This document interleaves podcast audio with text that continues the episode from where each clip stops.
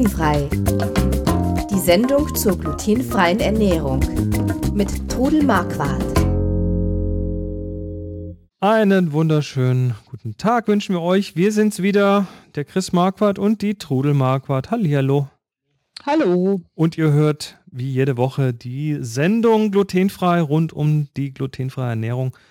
Und äh, wir sagen es mal wieder vorneweg. Eigentlich kann man es nicht oft genug sagen. Wir sind keine Mediziner oder Ernährungsberater. Alle Hinweise in dieser Sendung beruhen auf eigenen Erfahrungen und auf 20 Jahre Leben mit der Diagnose Zöliakie. Heute reden wir über hilfreiche Geräte für das glutenfreie Leben. So, ne, der Küchenpark, der, der Maschinenpark in der Küche oder der Gerätepark oder der, der Spielzeugpark, ne, der kann ja schon ganz schön groß anwachsen manchmal. Ähm, da es beim glutenfreien Essen ganz oft um das Thema Brot und so weiter geht, fangen wir doch mal beim größten, wichtigsten Hilfsmittel an, dem Backofen. Ja, also das ist eine ganz wichtige Sache, dass man einen guten Backofen hat und nach Möglichkeit einen, den man sehr heiß einstellen kann, also mindestens auf 250 Grad, weil äh, glutenfreie Hefegebäcke sind einfach besser, wenn man sie heiß backt. Und wir haben es ja vor, vor zwei Folgen, in der Folge 35 auch äh, gehabt, dieses No-Knead-Bread, das knetfreie Brot, was ja auch 250 bis 275 Grad braucht, damit es richtig gut mhm. wird. Auch wenn man Pizza an Flammkuchen backt, ist es gut, wenn man den Ofen sehr heiß einstellen kann. Ähm, Umluft Und, oder Oberunterhitze? Also glutenfrei äh, backe ich eigentlich fast nur mit Unter-Oberhitze. Umluft trocknet die Gebäcke mehr aus. Und äh, also das Einzige, wo ich mal einen Kompromiss mache, ist, wenn ich Weihnachtsgebäck mache, dann nehme ich dann auch mal Umluft, weil ich da dann eben äh, auch mal zwei Bleche reinschieben äh, kann in den Ofen. Mhm. Aber ansonsten unter Oberhitze. Okay. Ähm, Größe des Backofens, da gibt es jetzt auch verschiedene. Gibt es da irgendwas dazu zu sagen? Also ich habe halt den völlig normalen, normal also nichts Spezielles jetzt irgendwie. Nichts Spezielles, also auch einen völlig normalen Backofen. Ich meine, der muss jetzt gar nicht so viel Schnickschnack haben, aber ja, je mehr. Gibt's eine Menge Zeug, ja. Ja, ja, klar. Aber wie gesagt, er sollte nach Möglichkeit, sollte man darauf achten, dass er heiß genug wird. Sowas, sowas wie, die, wie es die Bäcker haben, die haben ja dann so Profiöfen, wo man dann auch so Wasser einschießen kann und so weiter. Muss das man muss, nicht haben. Muss man nicht haben. Da habe ich ja auch immer Alternativen dafür, wie man das dann trotzdem machen kann. Ja, wie macht man es dann?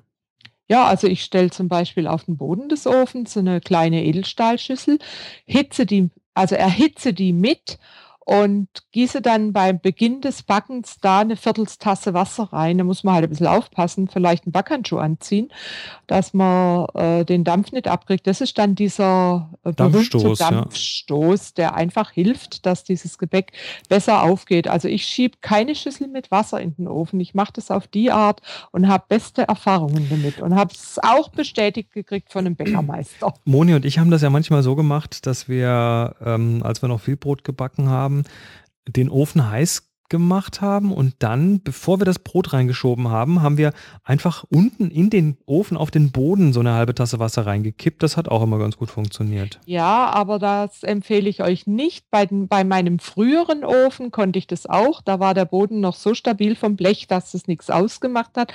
Bei den neuen Backöfen empfehle ich es absolut nicht, weil Echt? da kann sich der Boden wölben. Hm, okay, also ja. Vorsicht, gut zu Also wissen. lieber dieses kleine Edelstahlschüsselchen in den Ofen reinstellen. Gut.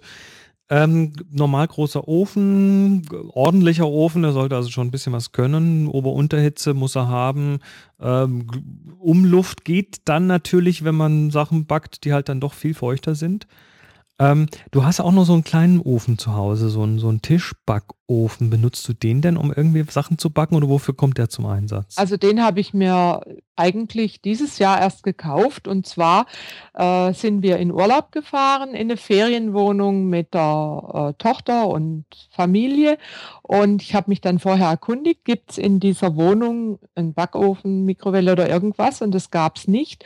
Und dann habe ich mich entschieden, mir so einen kleinen Backofen zu kaufen, dass ich eben dort meine Sachen aufbacken kann. Und die hatten auch keinen Toaster. Also ich habe dann dieses Backöfchen mit in Urlaub genommen, benutze es aber zu Hause jetzt auch. Und zwar, wenn ich etwas aufbacken möchte, dann brauche ich nicht jedes Mal den Backofen, den großen, anmachen. es ist etwas günstiger von der, vom Stromverbrauch her. Und da kann ich dann halt mal ein oder zwei Brötchen nur in diesem kleinen Ofen aufbacken. Muss man natürlich Platz dafür haben. Aber man kann durchaus auch in diesem Ofen dann mal ein paar Muffins backen. Das geht auch. Oder eine kleine Pizza. Das geht alles. Hm, gut, dann mhm.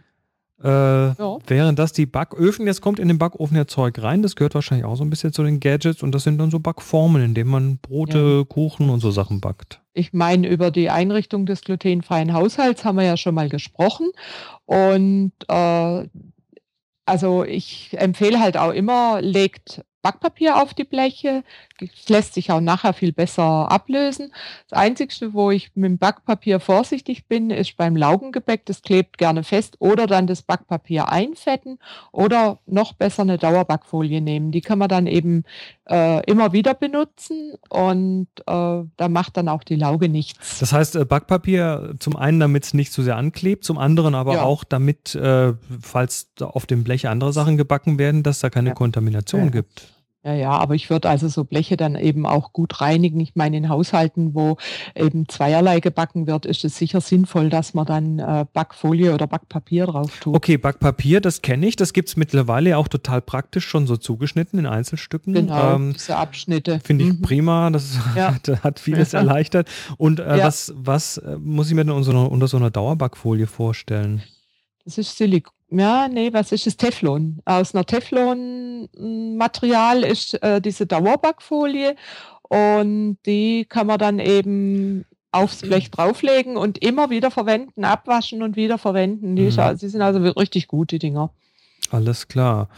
Mhm. Äh, okay. Backformen, ähm, wenn man jetzt Backformen verwendet, die können ja als auch aus verschiedenen Materialien sein. Also klassisch die Metallbackform. Auf was muss man denn da achten? Ja, eben. Also wenn man äh, glutenfrei backen muss, ist äh, sicher sinnvoll, man hat seine eigene Backform, die eben nicht kontaminiert ist. Also am allerbesten finde ich die emaillierten Formen, also ein bisschen recht schwerere Formen, die haben auch gutes Backergebnis, die kann man auch super gut reinigen, auch in die Spülmaschine stellen. Es gibt aber auch Silikonformen. Also das ist Liebhaberei, die Silikonformen. Ich bin jetzt nicht so der Oberf Fan von den Silikonformen, äh, weil ich weiß nicht, wie ist das, wenn man in Kunststoff backt. Äh, ja, das ist Liebhaberei.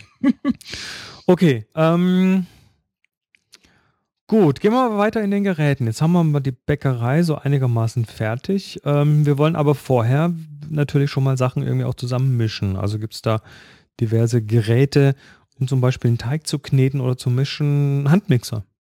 Ja, da gibt's also diese Handquirle, die, äh, wenn jetzt wenn jetzt einer neu anfängt und überhaupt noch keine Maschine hat, dann ist sicher erstmal so ein Handmixer ganz gut. Wenn er die Möglichkeit hat und es sich leisten kann, dann würde ich empfehlen, kauft euch gleich eine Küchenmaschine. Das muss jetzt nicht die allergrößte Küchenmaschine sein. Ich habe auch angefangen mit einer kleinen Bosch-Küchenmaschine. Oh, die kenne ich. Das ist diese klassische, die, die kenne ich noch aus den ja. 80er, 90ern und die genau. steht quasi überall rum und knarzt vor ja. sich hin, aber ist eigentlich nicht kaputt zu kriegen die ist super und die hat mir auch ganz, ganz lange gehalten. Und ich habe mir die in einer etwas besseren Version wieder gekauft, weil sie einfach klasse ist. Und wenn ich also Kurse mache mit meinen Gruppen, dann kann ich auch nicht mit der Luxusküchenmaschine für bald ein Tausender kommen. Dann muss das eine Maschine sein, die sich Leute auch kaufen können. Und ich kriege damit hervorragende Ergebnisse. Mhm. Ja. Ähm, für, um, um schnell mal was Kleines zusammenzumischen, gibt es da dann auch diese Mixstäbe? Hast du da auch einen? Ich habe einen, einen SG Zauberstab und da habe ich auch bestimmt schon einen zweiten jetzt. Und also wenn ich zum Beispiel mal nur auf die Schnelle äh, mir einen Pfannkuchenteig machen möchte und der dann eben keine Klümpchen haben soll, dann mixe ich mir den mit dem Mixstab zusammen. Mit dem Mixstab kann ich zum Beispiel auch Sachen pürieren im Topf. Das mhm. ist also schon klasse.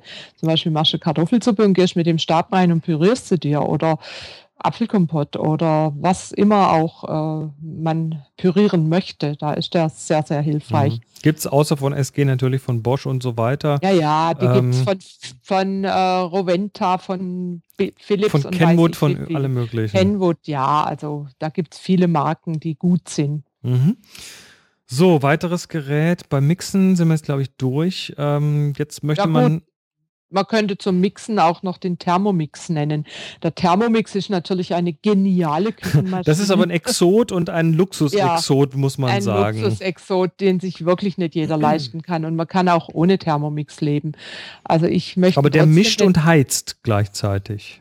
Du kannst drin kochen, du kannst pürieren, du kannst malen, du kannst äh, wiegen und also er ist toll und er schafft von alleine, er rührt um, während er kocht, da brennt nichts an und er schaltet aus, wenn er fertig ist. Man kann halt nebenbei auch noch was anderes machen, machen, machen. Man kann sogar in diesem Thermomix gefrorene Beeren mixen mit ein bisschen Joghurt oder Sahne und man hat auf die Schnelle ein Eis. Man kann äh, Dinge, die man sonst im Wasserbad gemacht hat, kann man da die Temperatur einstellen und äh, Soße drin machen, also eine Hollandaise oder so. Aber wie gesagt, Thema Thermomix jetzt beendet. Das, das ist aber ein teures jeder, Gerät, nicht wahr? ja, kostet so um ein Tausender rum. Also oh das Gott. muss man sich, ja, das ist schon sehr, sehr teuer. Aber ähm, es gibt, wie gesagt, sehr gute also, Küchenmaschinen, die man um 100 Euro schon kriegt. Natürlich. Gemixt haben wir jetzt. Jetzt gucken Gemixt wir uns mal nochmal das Letzte an und zwar den Toaster. Ja, also das äh, ist ja inzwischen, glaube ich, bekannt, dass man, wenn man Zöliakie hat, einen eigenen Toaster braucht. Und den kennzeichnet er euch dann auch am besten mit irgendeinem großen G drauf oder so, dass also keiner in Versuchung kommt, da sein Brot reinzustecken. Und es ist sehr wichtig. Manche denken immer, man ist ähm, panisch und das wäre Quatsch.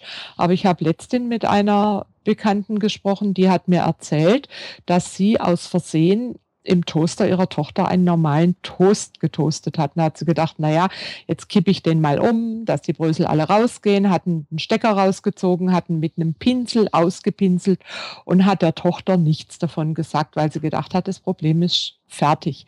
Und die Tochter hat dann ihren Toast getoastet und es ist ihr ein paar Stunden später richtig schlecht gegangen. Also ist diese Kontamination eine ganz, ganz wichtige Sache, die man beachten muss. Muss man sich also klar machen, dass, dass je nachdem, wie man drauf ist, sogar die kleinsten Mengen einem richtig große Probleme machen können eben, das sind eben diese 0,25 Milligramm, die wirklich ein Hauch sind und die eben bei hochempfindlichen Leuten das auslösen kann. Ja. Ja, ähm, da, da gibt es natürlich, aber wie Sie haben ja auch schon mal drüber geredet, dass äh, das, das eine Hilfsmittel, was einem äh, zumindest die Sachen so toasten lässt, auch in Fremdtoastern, die glutenhaltig sind. Und zwar sind das diese Toaster-Bags.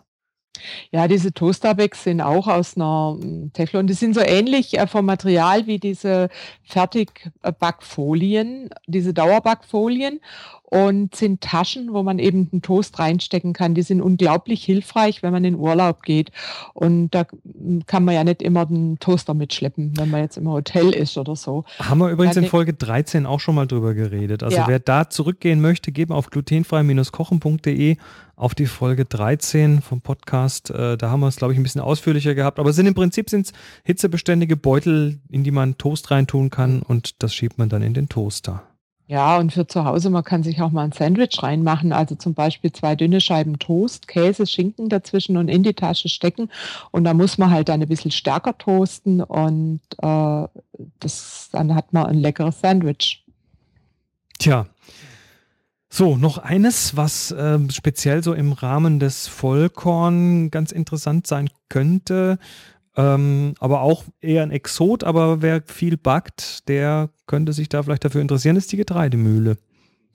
Ja, also ich bin in der glücklichen Lage, eine Getreidemühle zu besitzen und ich liebe es, frisch gemahlene äh, Getreide, also glutenfreie Getreide zu mahlen und damit mein Brot zu backen. Es ist vom Geschmack her besser und ich habe auch das Gefühl, dass es irgendwie besser aufgeht, wenn es frisch gemahlene Sachen sind. Und solltet ihr irgendwann euch eine Getreidemühle kaufen wollen, dann achtet bitte drauf, dass ihr die glutenfrei einmahlen lasst. Also nicht irgendwo eine geschenkte Getreidemühle nehmen oder ihr habt eine alte Getreidemühle äh, und ihr denkt, ihr könnt die weiter benutzen. Das geht nicht. Sie muss glutenfrei eingemahlen sein, mit Reis zum Beispiel. Bieten die, äh, die Mühlenhersteller aber auch an normalerweise. Ja, Man ja, muss es absolut. nur gesondert dazu sagen. Man muss es sagen, ja, ja. Also ich habe letztens die Frage gekriegt, äh, ob sie ihre Getreidemühle weiter benutzen kann, indem sie jetzt einfach mal dreimal Reis durchlässt, aber es ist schwierig. Äh, Na gut, das weiß ist im Zweifelsfall auch eine Kontamination. Auf jeden Fall. Ich weiß auch nicht, inwieweit man die Dinge auseinanderbauen kann und äh, vielleicht ein neues Malwerk, aber das wird sich wahrscheinlich gar nicht lohnen. Und dann lieber die jemand äh, schenken, der sie benutzen kann und sich selbst dann eine neue besorgen. Na gut, das waren jetzt mal ganz viele Geräte vom Backofen über die Backformen, über den Mixer, über den Toaster bis zum Thermomix. Ähm, ja, dann würde ich sagen, wir haben es wieder geschafft für diese Sendung und ähm, freuen uns darauf, wenn er nächste Woche auch wieder kommt. Wer mehr hören möchte, geht bitte auf glutenfrei-kochen.de, dort auf den Podcast-Button klicken und da gibt es mittlerweile inklusive dieser Folge 37 Folgen. Wir machen das ja schon seit 37 Wochen und es ist noch kein Ende in Sicht. Und wir freuen uns, wenn ihr nächste Woche auch wieder einschaltet. Bis dann, macht's gut. Tschüss. Tschüss. Sie hörten glutenfrei. Die Sendung zur glutenfreien Ernährung mit Todel Marquardt. Über 900 glutenfreie Rezepte und weitere Informationen auf www.glutenfrei-kochen.de.